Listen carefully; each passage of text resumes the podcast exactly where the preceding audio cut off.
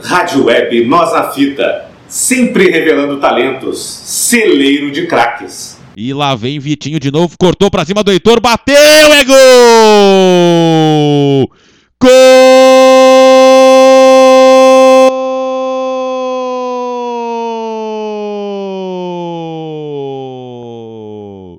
É do Furacão!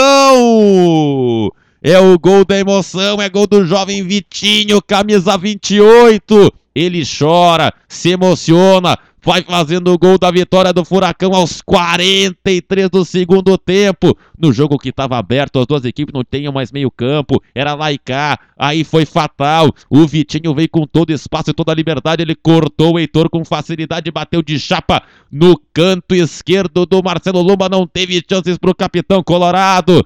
Vitinho, camisa 28, vai dando a vitória num jogo pegado, um jogo difícil, um jogo disputado, pro Atlético manter a fama de um time muito forte, imbatível em casa e também para manter a fama de péssimo visitante do Internacional. Vitinho 28, aberto o placar na Arena da Baixada, pode ser o gol da vitória.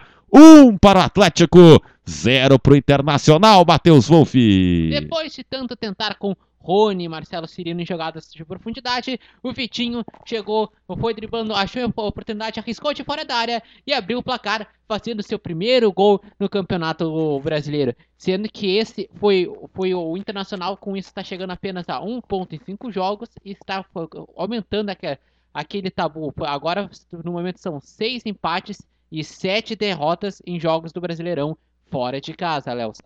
É, o que é o futebol? O... Nós estamos vendo uma boa partida de futebol aqui hoje, nessa tarde de domingo. Um jogo lá e cá. O Odair ele é criticado muitas vezes por ter um time muito reativo, principalmente jogando fora de casa. Realmente a escalação ela sugere isso. Mas o Inter se lançou para frente, perdeu algumas chances de gol, tanto que o lance anterior ao gol foi um bom ataque do Internacional, num passe errado até do Lindoso. Ele apostou ali na velocidade do Nonato, que não tem velocidade. E daí no ataque seguinte, o Atlético Paranaense conseguiu nos pés do Vitinho, jogador de 20 anos, também insinuante, trouxe a bola para o meio, arriscou de fora da área e meteu o gol. Mas o Inter, ele não fez um jogo recuado. Não, não jogou, não jogou atrás totalmente do Atlético. Tanto que levou esse gol agora quando estava sem meio campo. O Heitor tentou pegar na marcação, não achou nada.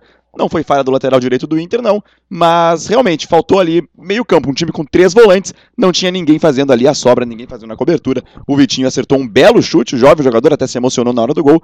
Mas o Inter vai pagando esse preço. O Inter ele se lançou para frente um pouco. Foi um jogo lá e cá, como o Léo bem disse tiros cruzados, troca de tiros. E num desses, o Atlético levou a melhor, abriu o placar, um pro Atlético, zero pro Inter. Rádio Web Nós na Fita, sempre revelando talentos, celeiro de craques.